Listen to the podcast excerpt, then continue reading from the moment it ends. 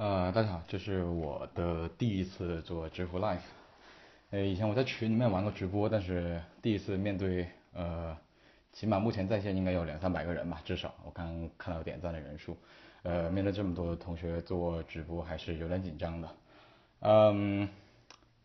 先做个自我介绍吧，我是阿禅，嗯，是有可能学院的 CEO，然后嗯。我是零二年的时候开始做我自己第一个网站，零二年当我还是一个小屁孩的时候，呃，然后到了零六年，零六年我就开始做我的个人博客，叫可能吧。那这个博客呢，也经历了特别多沧桑的事情。嗯，一一零年的时候，我的博客就被抢了，一直到现在已经六年了，因为写了一篇跟 Google 相关的文章。呃，那么也写了很多不和谐的东西，所以也得了包括呃德国之声零九年最佳中文博客奖等等啊，这些是 比较呃比较不和谐的事情。后来我跟嗯商业价值主编张鹏，我们一起创办了呃极客公园，呃我担任 CEO，然后来我在一四年的时候离开，呃去做了一个叫清单一个网站，呃但是比较遗憾，比较遗憾那个网站呃在。因为资金问题，我们团队解散了。今年我要重新做一个叫有可能学院的项目，是一个线下的，呃，面对互联网人群或者想进互联网人群的一个培训机构。呃，当然了，不能不会说特别多多广告，我们就在这儿啊打住。呃，其实去年还今年年初，呃，张小龙就在一个呃微信公开课 Pro 版里面。呃，曾经提出过要做微这个应用号，但其实这个消息大家知道，这外界一直传了好久，传了好久，传了差不多一年，然后终于推出了，然后名字还不叫应用号，叫小程序。嗯，这个我们也很特别荣幸，我们特别荣幸，我们在呃今年的九月第一第一波的对外的内测，我们就拿到了这个内测的资格。呃，然后我我当时召集了一些。呃，朋友啊，一些我们之前不认识的朋友，我们呃去凑了一个临时团队，我们用十一假期七天的时间封闭开发，做了一个复杂度还蛮高的一个小程序。一方面呢，我们也想看看呃小程序到底能做出什么东西来；第二方面呢，也看看它的技术难度；呃，第三方面呢，也看看能做出什么有商业价值的产品出来。啊，当然了，我们也想呃给微信一些。呃，比较好的反馈，因为我我个人是一个长期的微信观察者，呃，从微信应该说是二点零版本开始吧，呃，我们就一直做对微信的观察，那时候我还在呃极客公园当 CEO 期间，呃，所以对微信的关注是一直保持着，而且是慢慢真的是看着微信，呃，一路一路走来，从一个小的一个。做通知的一个 app，对吧？我们做聊天啊，包括做邮件通知，要变成一个大的平台，从呃占据我们可能一天只有呃十几分钟的时间，到现在每天可能占据了我们呃一个小时甚至四五个小时这样一个平台。小程序推出来之后呢，呃，我看到网上很多报道，尤其是很多媒体的报道，呃，我认为有很多理解其实是不太准确的，呃，比如说在很多媒体在没有拿到内测，甚至甚至没有很仔细看文档的时候，就说啊，这是会带来一波什么样的营销的机会？实际上，我特别讨厌在微信里面做营销做特别狠的那些人。呃，然后我也我看完文档，我看完这些小程序的限制，包括跟微信的一些朋友沟通之后，我其实认为很多媒体呃对小程序的理解是没那么准确的。呃，所以呃，我就想想，其实我我应该去对外发出一些声音，所以就有了这回呃知乎 Live。呃，首先我们聊了第一个话题，呃，微信为什么要做呃小程序呢？嗯，首先第一，呃，其实微信以本身以这么几年的发展，它已经成为一个超级入口，对吧？它在上一次这个报告里面，在 Q 二。它已经有超过八八亿的活跃用户，注意是活跃用户，而不是只是用户。然后你可以看看，比如说在电梯里面，比如说在地铁里面，在路上，大家低着头的时候都在用什么样的产品？可能很多人都是在微信里面，要么看文章，要么跟别人聊天，要么跟别人发语音等等。又或者说，你看看你自己在手机里面你的微信的耗电量，你会发现啊，可能过去几天，呃，微信耗掉了百分之四十左右的电量。反正对我来讲，基本上是百分之四十。所以微信其实已经基本上，已经基本上成为了一个超级入口。那么我们现在再看看微信里面到底有都有什么呢？现在我们有。呃，订阅号是吧？我们有订阅号可以看文章，嗯，甚至有些订阅号呢，它也做电做电商是吧？可以给我们去导流买一些什么样的商品。呃，我们也有很多服务号，服务号的解决的是一个低频使用的问题。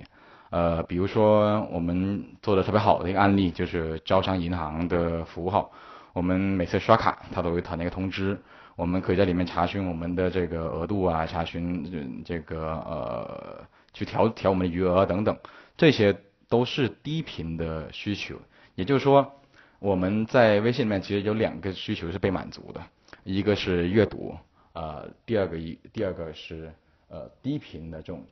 服务服务型的场景。但是我们呃想一下，光有这个社交，对吧？微信本身就是一个社交平台啊，它有同个一对一的聊天，有这个对群的聊天，有朋友圈。对吧？呃，我们有订阅号来完成阅读的这个需求，我们有这种简单的交互用 HTML 做的页面，比如像招商银行，比如说像其他的这种呃低频使用的服务号，像什么美味不用等啊，像大众点评啊，哪怕像京东这样一些呃相对来讲比较低频的服务的入口。但是我们想想另外一个是一件事儿，呃，商业永远是贪婪的，商业永远是想垄断的。没有任何一个公司不想垄断所有的用户，对吧？我一天我只占你一个小时时间，只占你四个小时时间，怎么够呢？我肯定希望占有你更多的时间。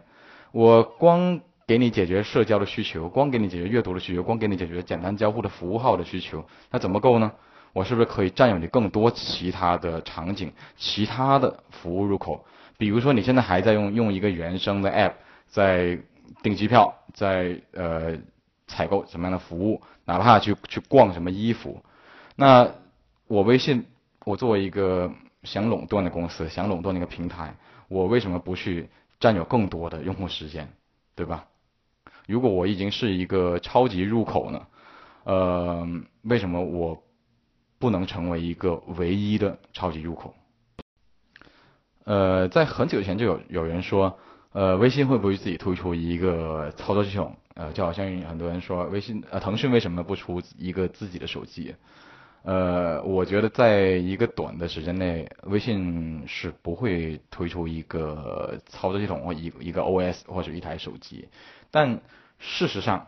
事实上，微信是想成为一个事实上的 OS，它不是一个呃真正的软件层面的 OS，它是一个占据所有入口的一个 OS。我希望我的用户。在我的平台上面完成所有的事情，那这个时候，像我刚才说啊，订阅号解决阅读的需求，服务号解决的是一个简单交互的这种低频服务的需求。那我现在缺的是什么？缺的是一个能够解决高频服务需求的产品存在。那怎么办？那我们就做了小程序。那，所以你很容易想象到，呃，微信为什么要做小程序？呃，作为作为一个希望每一个都希望想去垄断的企业，我要去想去占据更多的用户时间，我想去占据更多的应用的使用场景，我想去占据更多的服务入口。但是我之前提出来的提供的东西，订阅号也好啊，这个社交功能也好啊，这个服务号也好啊，没法完全的满足呃这些需求，当然包括企业号。那这个时候，小程序其实是在满足以前订阅号和服务号，包括企业号没有满足好的需求，去让微信更容易的去占据用户所有的时间、所有的场景，甚至所有的服务入口。所以这是为什么微信要突出小程序，就是从商业的层层面我们去理解这件事情。嗯，那么当我们理解完小程序之后，我们再回来谈另外一个事儿，我们为什么要放弃？为什么要放弃开发呃传统的这个原生的 App？我在今年呃八月份的时候，那时候呃应用号还没推出，或者小程序还没推出，那个时候我就在呃自己的公众号可能吧上面写了篇文章，叫别开发 App 了，呃写了这么一篇文章。其实这是一篇呃特别垂直的 IT 的文章，而且特别长，呃八千多字。然后这篇文章最终呃获得了有差不多三十万的一个阅读量，呃让我特别特别惊讶，因为毕竟我写的又不是呃这种什么知见人知 low 逼对吧？是一个特别呃垂直的一篇文章。然后那时候我发现其实还有很多人，还有很多人比我想象中要多，他们还在做 iOS app，还在做安卓 app。其实，在在过去的这一两年，我跟很多身边朋友讲，就是你要创业，你要做服务，你要做工具，真的可以考虑只开发一个微信的 app。为什么还要去做一个原生的 app 呢？明显我们去对比各种成本，这是不划算的，就非常不划算的一种做法。呃，为什么呢？首先，整一个 app 生态已经是非常饱和了。呃，我没有去看统计，App Store 和 Android Market 里面到底有多少个不同类型的 App，但是基本上你可以在 App Store App Store 里面找到任何一个呃满足你各种需求的 App，对吧？而且呃 App App Store 是零八年推出的，如果没记错的话是 iPhone 二代的时候推出，App Store 已经有八年历史了，一个科技的周期八年历史已经非常非常长了。那其实，在这么一个周期里面。所有的需求基本上都已经被满足了，这个时候你在你去做一个 app，你去跟别人竞争，我就不说别的，那你可能连搜索结果都没法排在比别人前面，那你怎么去做更好的推广呢？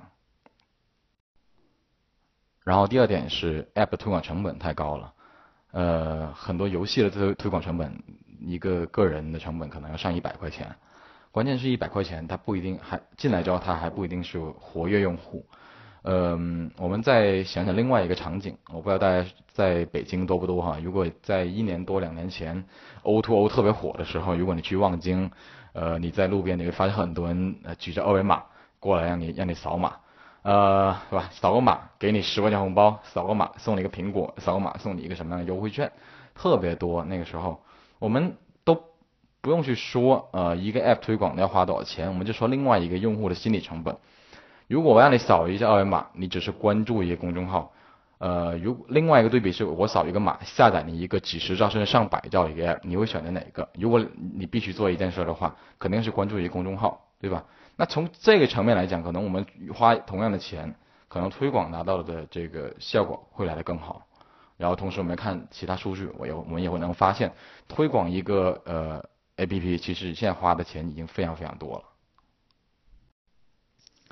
呃，那么第三点，第三点是开发成本很高。嗯，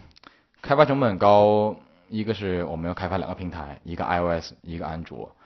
最头疼的是什么呢？是各种安卓的设备啊，不同的尺寸啊，比如昨天小米要出了一个新手机，呃，然后发现哦，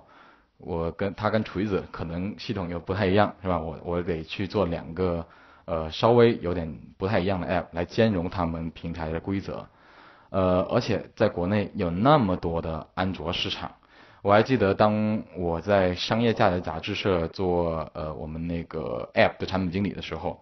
呃，那时候是安卓平台还刚开始热起来的时候，呃，我们数了一下，大概有四十个平台，我们四十个主要的平台我们要去提交我们的 App，然后呢，每个 App。每个市场他们要求的这个截图的尺寸又不一样，有图标的规格又不一样，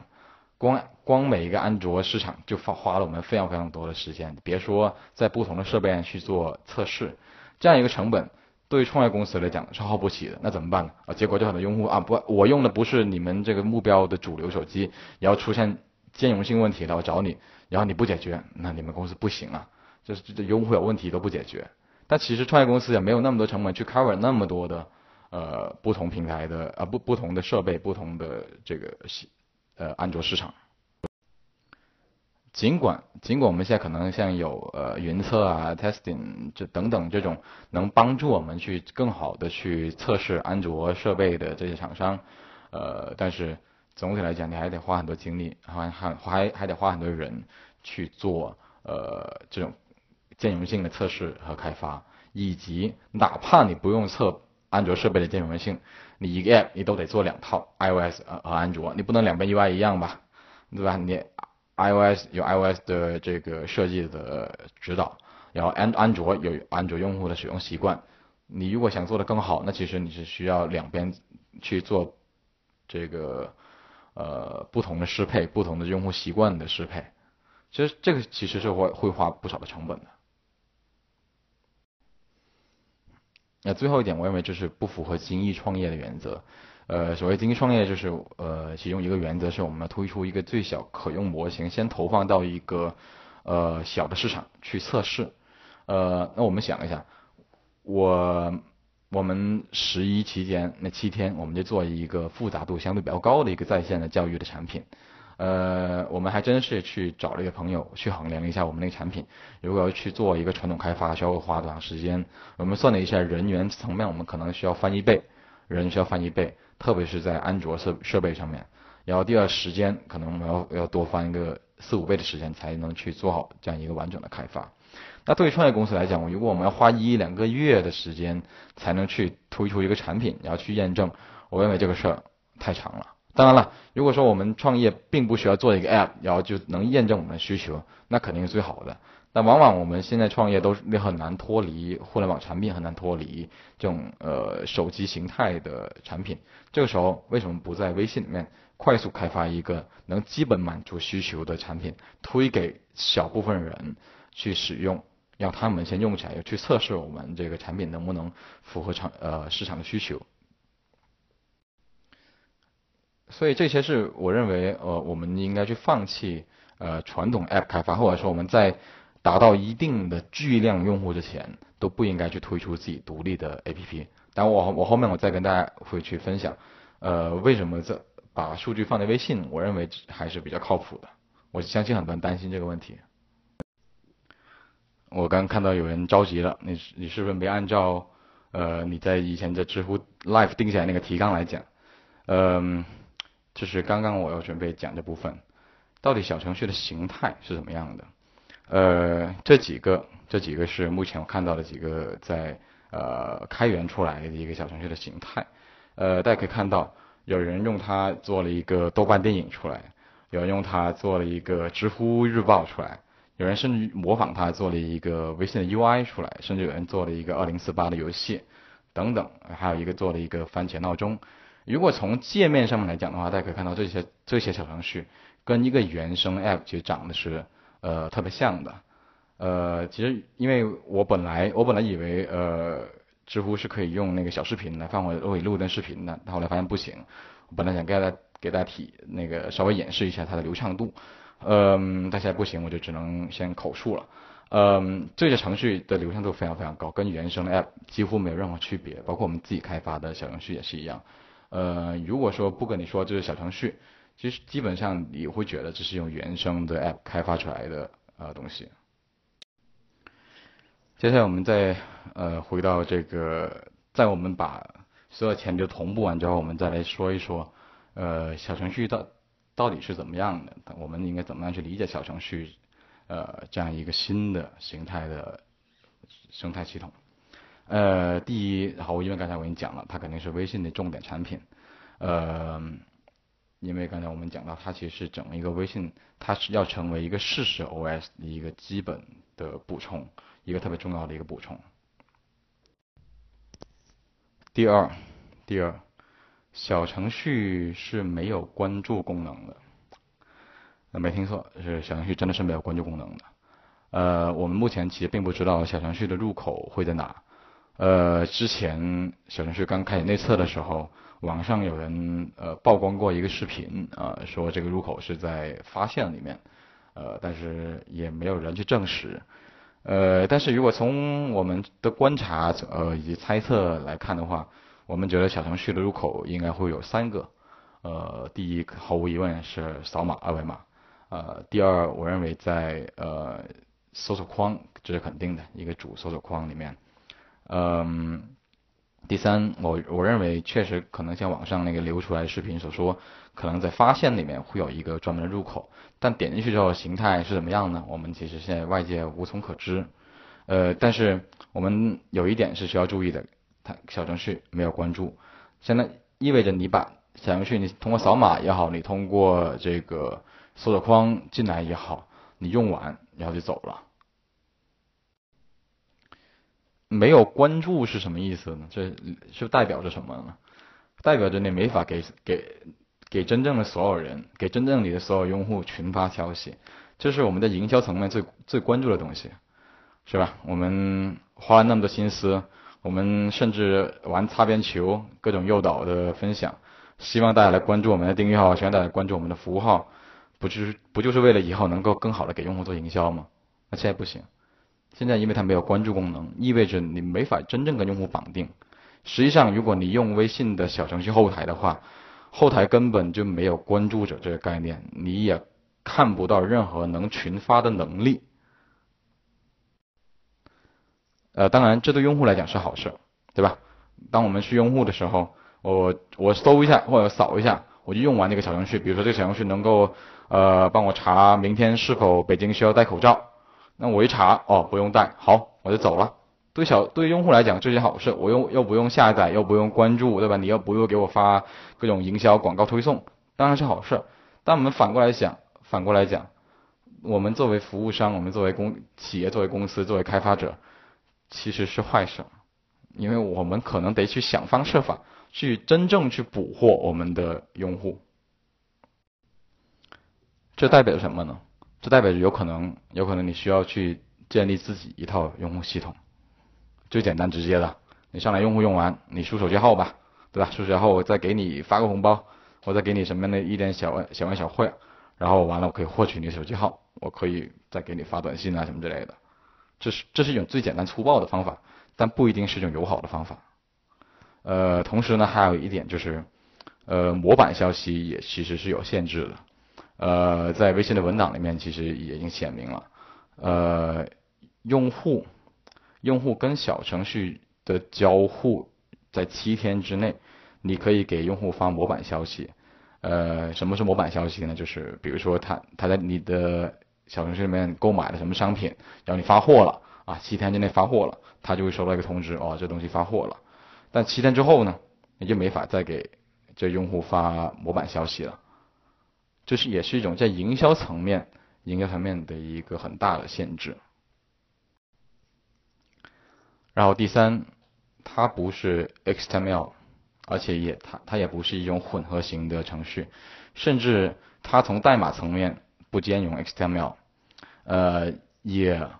不能在小程序里面嵌入一个 XML 网页，呃，什么意思呢？这会带来什么样的影响呢？我们现在看到很多很漂亮的 H 五的营销，对吧？看到特别特别啊，呃，好看的这些什么活动啊，H 五页面呢，这些在小程序里面都不能存在。呃，除非你用小程序的语言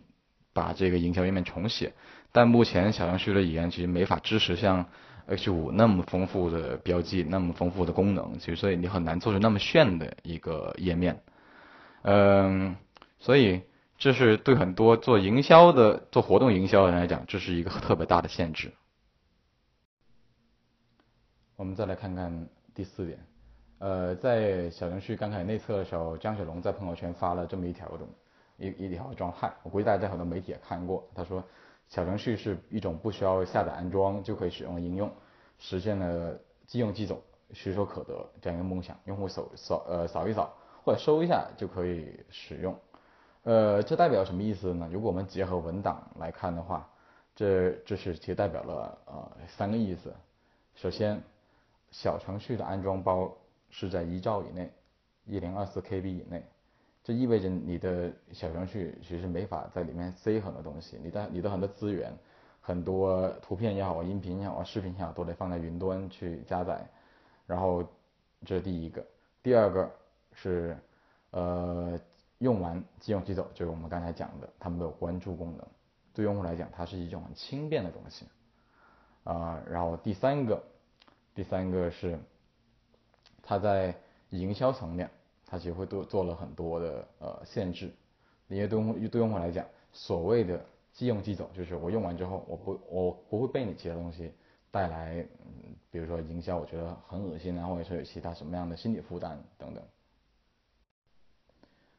呃，第五点就是微信小程序其实里面有一些自己的格式，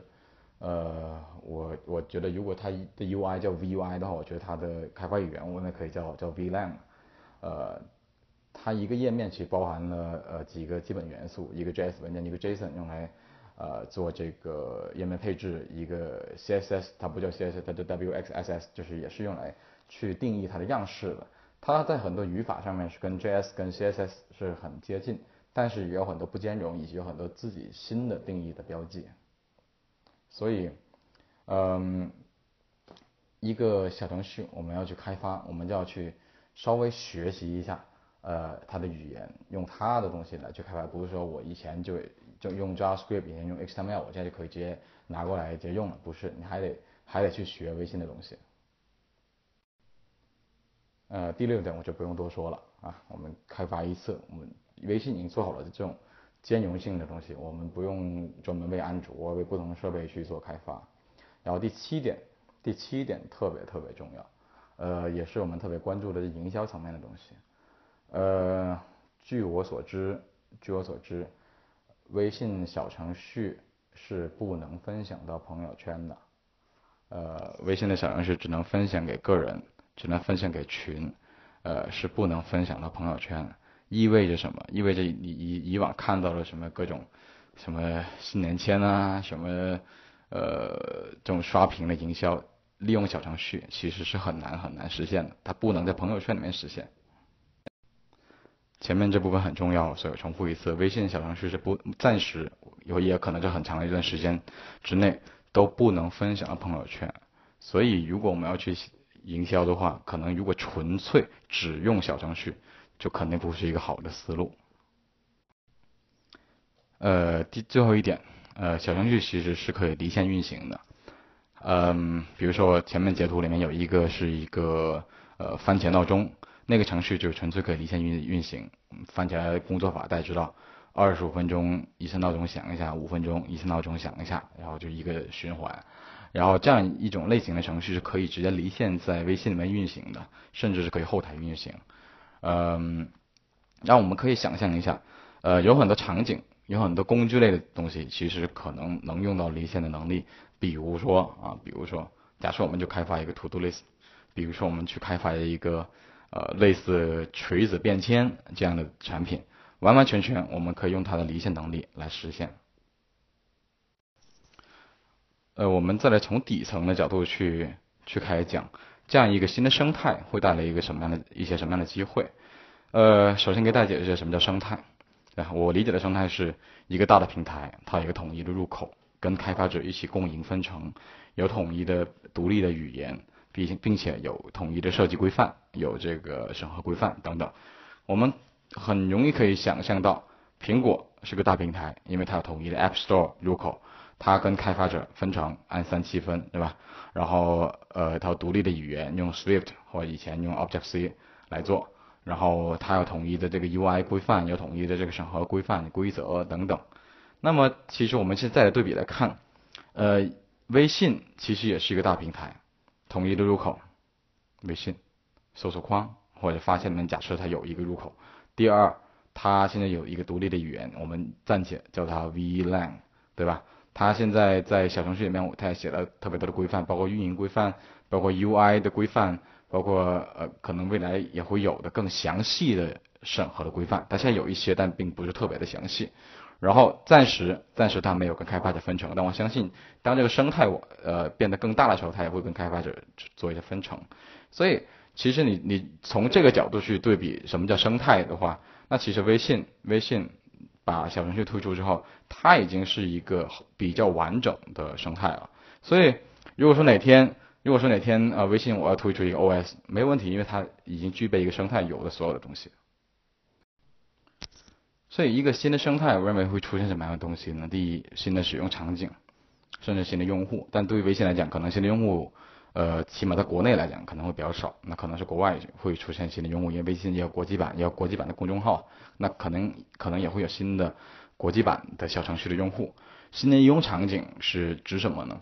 呃，比如说以前我们去用户去使用一个微信里面服务，我们需要先关注服务号，然后再在里面去寻找这个服务入口，点某种某个按钮，要进到一个 H 五的页面，懂吧？但现在可能我们新的使用场景是用户一搜索，马上就到一个他可以购买，甚至他可以去选择的这样一个页面里面。但具体可能根据不同的行业、不同的领域、不同的产品是不一样的。但意味着其实这时候会出现新的这种使用的场景，它可能可能更直接，用户的目的性可能更强。这是第一个新的生态会带来的东西。第二个是什么呢？就原来在别的生态里面出现的应用会有新的形态出现。呃，首先，首先我相信在小程序正式推出那个时候，会有很多在原来在 App Store、原来在 Android Market、原来在网页上面一些程序会很快的搬过来。我甚至如果很粗暴的去猜想，我会觉得，呃，小程序刚推出会有很多，比如查询天气、查快递。查 IP 地址，查电话归属地，各种这种查询类的的产品出现，甚至说不定还会上千个。这种东西会是特别容易在这个生态里面有的。它因为他们在原来在 PC 端也好，原来在 App Store 里也好，他们都以自己的形态重新在这平台上面出现。呃，如果我们很功利的去去想这个事儿，呃，我们没想好我们要做什么样的产品。我们就想，我们认为，我们认为小程序会是一个新生态，它会带来一些红利，我们就没想好做什么。那最简单粗暴的是什么？我我看到 App Store 上面什么火的，我看能不能把它搬到小程序里面。我觉得抄一个，我也不创新，我也我也不想，对吧？我就直接看看我能不能用小程序给 copy 一个，因为一个新的生态，它会需要你把原来的东西重新搬过来。但是我们需要考虑的是什么？就可能用户的使用场景不一样的。它可能不不像以前那么呃需要我一打开 app 我要去注册我要去再寻找服务可能会更简单直接我一上来我一搜索完我就需要服务，呃然后最后一点我觉得这一点不用细说我认为大家应该都会认认可这个观点，微信开发将来肯定会是一个独立的岗位，因为如果它是一个生态，如果它我们认可它是一个生态，那这个生态就需要独立的岗位来做开发，就是跟 iOS 一样。呃，我们对这一点其实深信不疑的，所以我们很早推出了一个这种线下的培训课程。我们认为这以后会是一个独立的岗位，啊，不说广告了，我们还回到正题。呃，刚才我们已经聊完小程序的生态，会我们怎么去理解？那现在进入到我们下一个话题，呃，小程序这个形态适合什么样的产品，不适合什么样的产品，以及我们的机会在什么地方？呃，那当然。呃，最简单粗暴的就是，就是我们刚才说的啊，呃，把原来 App Store 有的，把原来很火的，把原来大众喜闻乐见的东西，我们都搬过来，这是最简单粗暴的一种做法。呃，但这不一定是最好的做法，因为我们团队可能不同团队的运营能力是不一样的，我们不一定能够 hold 得住这样的产品，而且越简越简单的产品。它其实对渠道能力、对运营能力的要求特别高，并它并不是一个产品能力的比拼，而是渠道能力和资源数量的比拼。所以你不是说我产品做出来了，可能你比如说我做个电话归属地查询的小程序，可能有一千个这样的小程序。你你你你，比如说我说的不好听一点，假设蔡文胜做了一个，对吧？我们是是一个小团队，我们跟他比流量层面根本没法比。所谓的补缺口是什么呢？是要补腾讯的缺口。呃，我们拿 BAT 三家来讲，呃，B 我们就不讨论了，这些公司我觉得没什么好讨论的。呃，我们看 A A 和 T，阿里和腾讯。嗯，腾讯有社交，但是腾讯在电商层面是比阿里要弱的，不管是 To B 的还是 To C 的电商，哪怕腾讯有京东，但其实呃它是一个 B to C，跟淘宝相比它的量。还是要差很多，呃，这第一个，第二个，呃，微信，微信是一个大社交平台，什么意思？我们的通讯录里面，我们加了乱七八糟的人，我们有有同事，有我们家人，有各种各样的乱七八糟的朋友，甚至有一些一一次性关系的朋友等等，对吧？我们整个通讯录是很很混乱的，有时候我们发个朋友圈，我们都还要去考虑一下要屏蔽哪些人，那这些。这别举了这两个例，主要是其实是腾讯它缺的东西，它缺什么啊？我其实在整个腾讯生态里面，垂直电商是很少的。比如说我的社交里面，微信的社交是没有分层的，有没有可能我们通过小程序可以做到社交的分层，这种可能性是存在的。因为不管怎么样，不管怎么样，我们都是在腾讯的平台里面做小程序、做产品。嗯，从更功利的角度去考虑这个事儿，平台更需要什么，平台更缺什么，我们去做这个东西可能会更容易有机会。为什么呢？如果说我们按照刚才最早我们说法，微信想占据用户更多的时间，甚至想占据用户全部的时间，那整个腾讯平台里面现在哦，我缺更垂直的社交，我缺更好的电商，更垂直的电商。是吧？我腾腾讯还要缺其他的这种阿里更强的东西。那从腾讯的角度上面来看，我肯定希望能够呃开发者更多的做这样的产品，然后把这些用户时间给抢过来，把这些用户时间、用户场景给补足。还有一个是 to B 的产品，to B 产品我认为在小程序里面会有会能够呃有特别大的前前景。呃，举一个这样的例子。像我们公司，我们用企业微信作为公司内部的沟通，但是不管你是用钉钉也好啊，你用企业微信也好啊，甚至用其他的平台，你跟你的客户，你跟你的其他的朋友沟通，你还得回到微信，这里面就会产生一个什么样的问题？比如说我看到一篇好的文章，我要分享给我同事，我还得呃复制一下链接，要去企业微信去钉钉里面发一下，呃。其实 to B 有的场景，to B 的业务里面有很多场景，让我们在微信跟这样一个 to B 平台之间是有断层的。这个时候，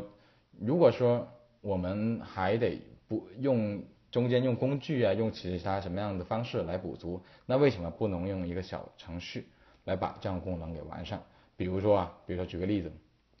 呃，假设我们做一个小程序。就是用来给大家分享分享一一分享文档，对吧？我们我们是一个呃开发团队，我们这个产品需求经常变，我们能不能在里面做个小程序？它有几个人他有权限去更新这个文档，哪怕我们没法马上做到实时，那其他人每次进这个小程序，只要被识别是这个团队的人，他们这个卡可以马上看到这个文档的更新，甚至在文档里面做呃实时的沟通，这种能力微信是可以提供的。而且这种能力是微信以前我们更多的拿来做呃社交的时候是缺少的东西。然后新的机会还有什么呢？我认为会这里会出现一些新的营销方式，呃是什么方式我不知道，嗯因为因为小程序对营销的限制，我相信中国人是足够聪明的，肯定能想到一些方式来突破微信的限制。当然我也会相信微信也会呃。呃，一如既往的去限制过度的营销，嗯，所以我我我我会特别期待，我会特别期待那些玩流量的人，玩灰色流量的人，他们是怎么样利用小程序，甚至利用小程序跟其他号之间的关联来做新的营销。呃，我看到有有这个哥们在留言，我先中断一下说我的话。我觉得首先打断别人说话是一件很很没有礼貌的事儿。呃，所以我把这个门禁言了。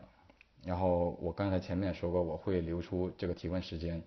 呃，我认为这对作为一个讲者来讲是非常非常不尊重一件事。不好意思，我说了一件跟我们刚才现在做直播没有关系的话。呃，我们回到我们正题。该说的有哪些？有哪些形态？我认为是可以在小程序里面有一些新的机会的。第一个是腾讯的缺口，是吧？呃，第二是。呃，to B 型的这种工具可能会是一个会带来一些新的新的机会。那有哪些有哪些我认为是机会比较少的呢？呃，我认为是纯内容型的产品。呃，因为之前有看到的媒体来讲啊，我们用一个小程序做一个媒体形态东西出来，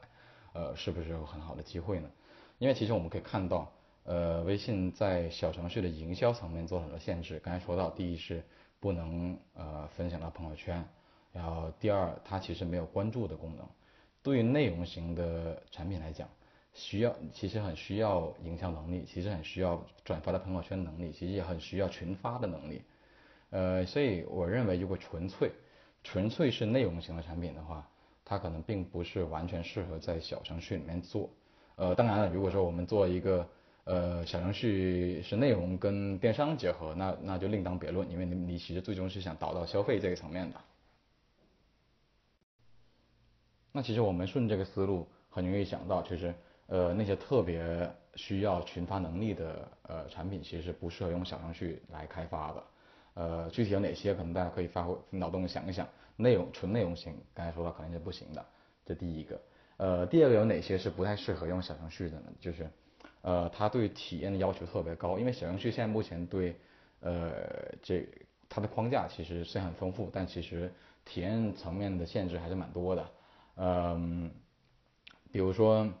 你在小程序里面，你其实很难做出一个交互性特别特别高的产品。所以其实你是如果往这个方向去想，比如说我在 iOS 里面我可以做个很炫酷的一个 app 出来，这个时候小程序其实没法满足你。呃，而且想重复一句，这是这款短片我是在电脑面前临时做的。呃，这所有的机会，所有机会认为都不重复一下啊，都不是照搬老套路。这是一个新的使用场景，这是一个可能用户对服务是需要。直接到达的这样一个场景，所以产品的形态跟以前肯定是不一样的。我举一个最简单的例子，呃，我今天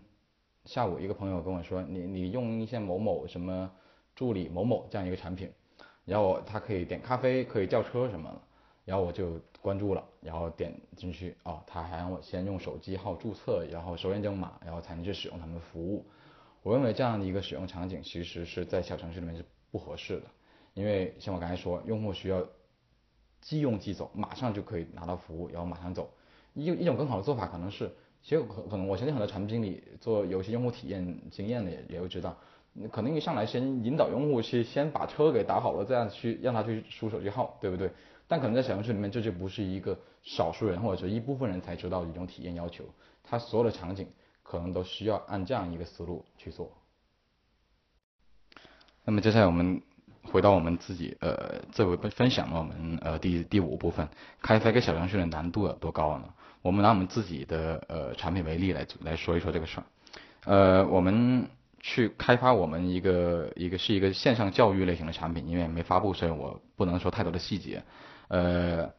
这个团队这团队是我们临时凑起来的，因为我们想试一下小程序，对吧？是一个这样一个新的东西，一个凑起来团队能够多快能做出产品出来。然后我们一共有三个前的工程师和三个后的工程师，两个设计师。呃，三个工前的工程师里面有两个呢是大概五年经验，有一个呢是一年经验。后端方面呢也是有两个大概五年经验，有一个也是一年经验，都是这样呃两老一少这样配合。然后设计师方面呢，我们要有两个设计师，一个负责做图标，另外一个负责做 UI 的这个界面方面的东西。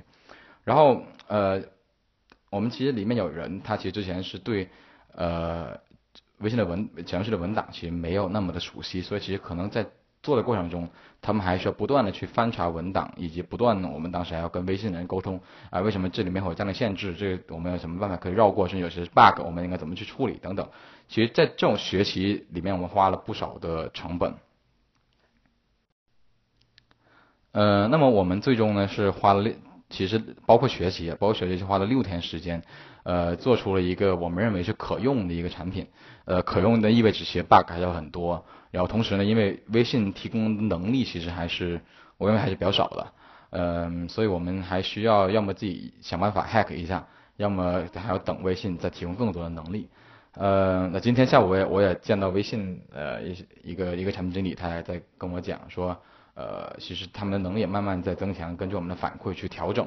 嗯。所以我们花六天时间，呃，这八个人，八个陌生人，然后做了一个可用的一个产品，呃，这我们产品包括了这个查询，包括展示，包括实时聊天，包括打赏，呃，包括发照片、传图片、发文字等等，是一个功能比较全的一个产品。实际上它不是那么小的一个小程序。嗯，然后我们对比了一下，对比了一下，如果我们要用啊 iOS 和安卓这两个平台都去开发的话，我们算了一下，其实从从人员层面，呃，从后端其实是一致的。我们不管是开发小程序的后端，还是这个 iOS 和安卓的后端 API 层面几乎是一样的。所以这方面我们可能如果三个人，那可能那边也三个人。呃，这是第一个。第二个是 iOS 和安卓，我们的前端层面就是客户端层面。呃，目前我们前端是用三个人的两两两老一小这样一个方式。那如果用 iOS 安卓呢，可能每一个平台我们都需要有两个人。如果希望呢在一个月之内就能开发完成的话，呃，设计呢其实可能也得需要更多的人，因为两个平台，特别是安卓平台，可能不同的这个设备，不同的，比如小米，可能我们要更贴近小米的 UI 是吧？我们处处理者要更贴近处理者的 UI，会花掉更多的这种 UI 上面的成人力成本。那可能我们想了一下，我们去思考一下，就按照原来我做呃那种安卓和 iOS 产品的经验，我觉得可能我们需要花一个月的时间，才能把这样一个完成度差不多的一个产品做出来。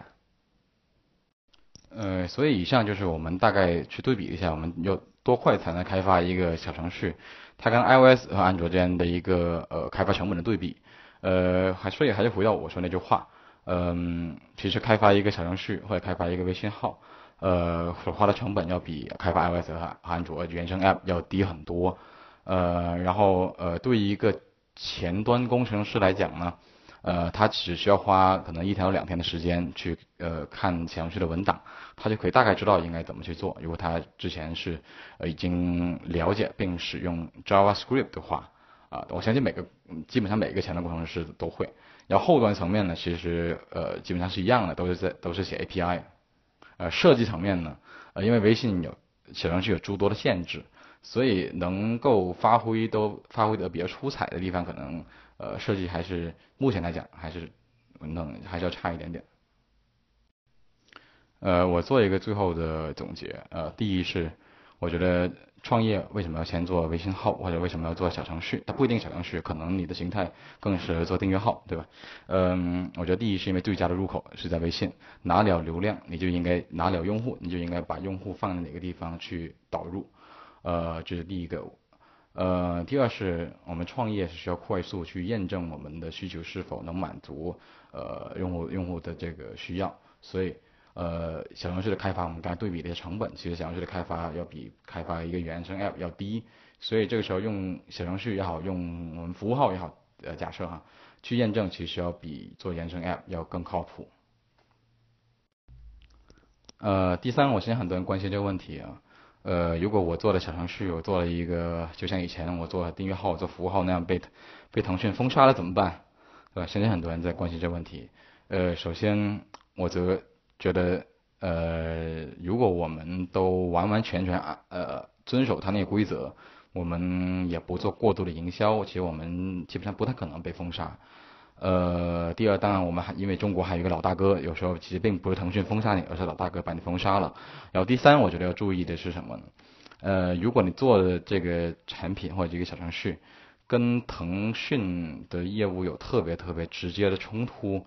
我觉得从商业的角度上来来看，被封杀的可能性是比较高的。就好像你现在呃在那个 App Store，你想做一款推荐 App 的 App 的话，苹果现在不审核通过的，因为它其实这个时候他会认为你是在分掉苹果的流量。我相信腾讯呃它呃对小程序有一个审核机制，就是你做完小程序之后你要提交，要要它微信会审核，最后才能上架。就可能在这一道里面。呃，微信就把这样的一些可能跟腾讯有直接冲突的产品，我我猜哈，我呃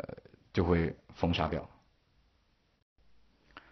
呃，然后第四是，网上有很多人说啊，微信要搞自己的这个 App Store，那苹果会不会把它封杀掉？我觉得这不会，特原原因特别简单，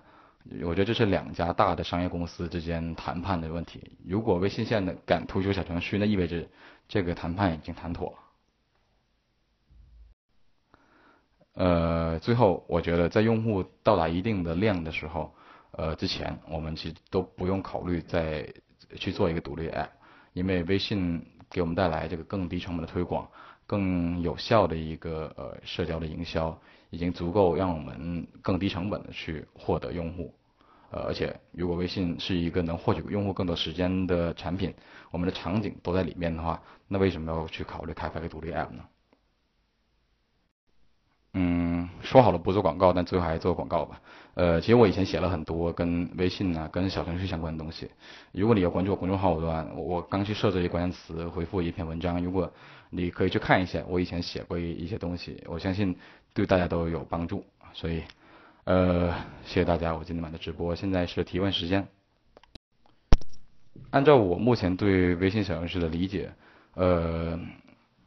第二次使用有可能你还得通过搜索进来，或者是通过上一次的二维码进来，或者别人给你发，你从一个对话里面进来。但是我也我觉得哈，我觉得也不排除微信会不会做一个最近使用过的小程序这样一个东西，能够让你快速找到最近那些小程序。但可能如果哪哪怕这么做。它也会有数量的限制。呃，从目前来看，小程序之间切换只能实现退出，然后再进另外一个。呃，我觉得我特别想回答一句无可奉告。呃，我们其实可能比任何人都看好微信吧，就是在开始的时候，呃，所以我们很早就推出了微信公众号开发的课程，其实那种没叫小程序课程。因为我们很早就认可，呃，开发微信号作为创业的呃优先的手段是一种正确的做法，而且我们相信这个也是为它会是一个独立岗位，所以我们就做了。我们其实没有之前没有跟微信做过任何这种方面的沟通。呃，小程序的命名跟公众号其他命名是一样的，一年之内好像是能改一次还是几次我忘了，就规则跟跟符号跟定义号是一样的。这个回答我并不是回回答你，而是我想跟这个群里面所有人说，呃，我为了这回分享，我专门做了一系列幻灯片，做了一系列内容，做了一些我自己的提纲，呃，我也特认为，如果按原来默认的幻灯片尺寸放在这个群里面，其实不合适的，我专门调了尺寸。呃，如果你认为在网上可以找到相关的一样资料去读，我我我把钱退给你，你去读。呃，我觉得你在整个过程中对对我以及对整个群里面其他的听众都是非常不尊重，呃，这是我对你所有的话的回答。嗯，我觉得 App 市场是很饱和，但是小程序里面它推出它的生态需要很多新的东西来补充啊，呃，所以我觉得起码第一波吧，起码第一波把服务搬过来的程序肯定有一点点的红利，然后第二就像我之前一直强调的。我觉得这用小程序的用户，他的使用场景是不一样的，他需要的入入口特别直接，那是那是以前以前那些产品没有用这种方式来来做的，所以我觉得这里面会会有一些新的机会出来啊。然后第三是，我觉得呃小程序确实是降低了使用门槛，呃体验和功能上，我觉得它追求的不是体验和功能上的提升，呃更多的是。使用场景的变化，就是刚才说了，用户直接需要服务，用完就跑。呃，具体日子我也不知道啊，我之前也问过微信的人，他们跟我说快了，所以快乐是指多久我也不知道，但我觉得有可能真的是快了。呃，不会的，不会的，因为小程序它有一个后台运行的功能，这是以前服务号和订阅号都没都没有的。呃，所以微信其实考虑到这种这种这种问题，呃，不可以。目前小程序因为不能兼容 HTML，所以不能放链接，不能放链接就不能连到任何其他的网站。呃，你所说的这个其实特别像 iMessage 那种功能，是吧？嗯，以前我也是这么猜的，它小程序可能会以这种形态出现。其实，在很早的时候，很早做呃服务号的时候，微信是有这么一个 API，呃，直接在加号里面就可以把服务号塞进去做一些功能。后来微信把这个 API 关掉了，所以我觉得微信可能不会再开这样一个 API。我猜啊，我不知道。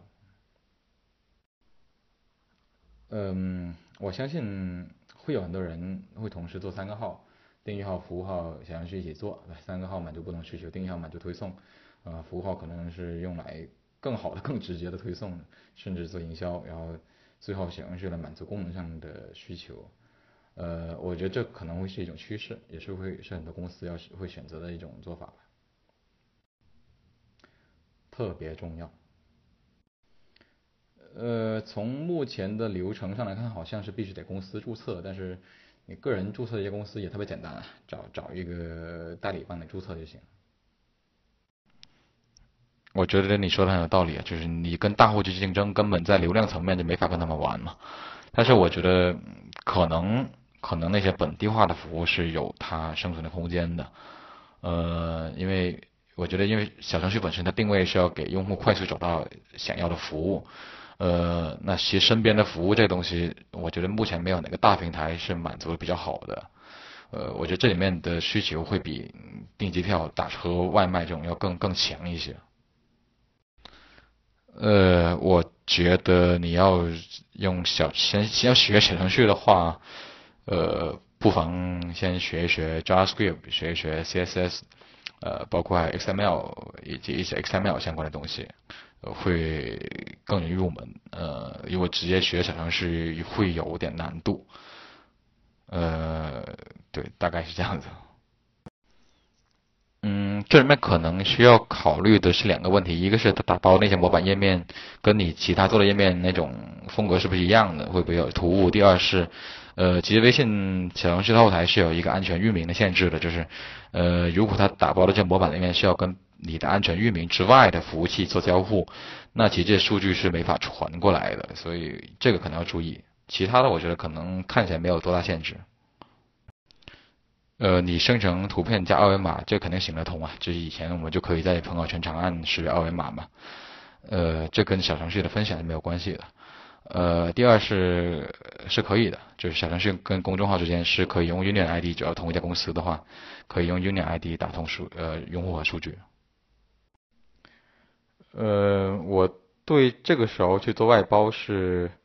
没那么乐观的，为什么呢？因为小程序它不像订阅号，订阅号我是个是个人会写会写文章会写字，我就可以去申请来做。然后小程序是有技术门槛的，然后目前大家对这个事还是比较观望，所以我觉得会像 App Store 刚出来那时候，呃，会是先是互联网公司去尝试，然后大部分互联网公司其实是有自己的开发团队的。呃，所以我觉得可能在那么早的时候，呃，外包的这个需求没那么的强烈啊。我但个人观点哈，但是如果非要说哪些领域会需求比较大的话，我觉得是不是可以看看那种小型的商户他们对本地服务那种需求？呃，我觉得就是免俗打个广告吧，我觉得你可以去看看，有可能学院上面。呃，微信开发的课程，我我觉得我我们这块做的还是很认真的。我太喜欢你这个总结了，我觉得改天回北京，我一定要，如果我知道你是谁的话，我一定回去抱着你睡一觉。呃，我不知道申请门槛高不高，因是因为我也不知道什么时候能申请，并且申请要是不像订阅号那样就谁都可以申请。呃，但是我知道他们的审核门槛可能会比较高。有可能还不行，因为我们目前做的小程序，我们试了一下，在页面上的二维码是没法长按识别的，所以意味着你在小程序里面是没法跳到别的地方去。呃，我觉得这个总结还是很到位的，呃，即用即走嘛，我觉得这也是微信想想我们去做的东西。呃，可能更多还是聚焦在服务层面，我觉得是是更容易获得用户青睐。呃，谢谢你的推荐，因为这个确实是，呃，演讲也做的很少，这个可能真的是需要学习一下。谢谢你推荐。查股票总是可以的吧？嗯，因为你不知道你有没有看到，呃。之前小程序开始内测的时候泄露出来那个图，我看到好像 QQ 他自己做了一个查股票的东西，我觉得这个至少是没问题的。呃，购买我觉得可能在小程序里面做会让人有点不信任的感觉，我不知道，但如果你让我去在小程序里面去购买股票，可能还比较大笔交易的话，我可能还会更信赖一个一一个独立的 App 啊。呃，这个问题已经回答过了，呃，我也不知道，嗯，微信里面跟我说很快，但我也不知道很快代表是多快。呃，所有东西都可以自学吧，就要看时间，所以我觉得这个问题其实 很很难回答，呃，但是啰嗦的广告还说一下，如果你觉得需要人帮助的话，我们有相应的课程，你可以看一看是否合适。呃，自学可能你要呃学的东西的领域会会比较多。产品经理啥都该干啊，是是不是小程序其实不重要啊。呃，关于有有哪些机会，你可以去翻我前面的讲的东西，里面其实讲到，我觉得这对大公司来讲，小公司来讲都是一一样的。我不知道，但是我觉得不会，就是而且我比较相信我猜的对。呃，我我觉得这是一一种呃场景，也可能是比如说之前我跟有个哥们问外包的问题，可能这种小城市这种 to B 服务是有外包的潜力的。嗯，如果你纯粹是开发微信小程序的话，那当然，呃，HTML 在里面是不用学。但是如果你纯粹是 HTML 的话，也就是一天两天的事情，因为这是最简单的，呃，最简单的语言可以这么说。但是其实 JavaScript 呃会耗掉你特别长的时间。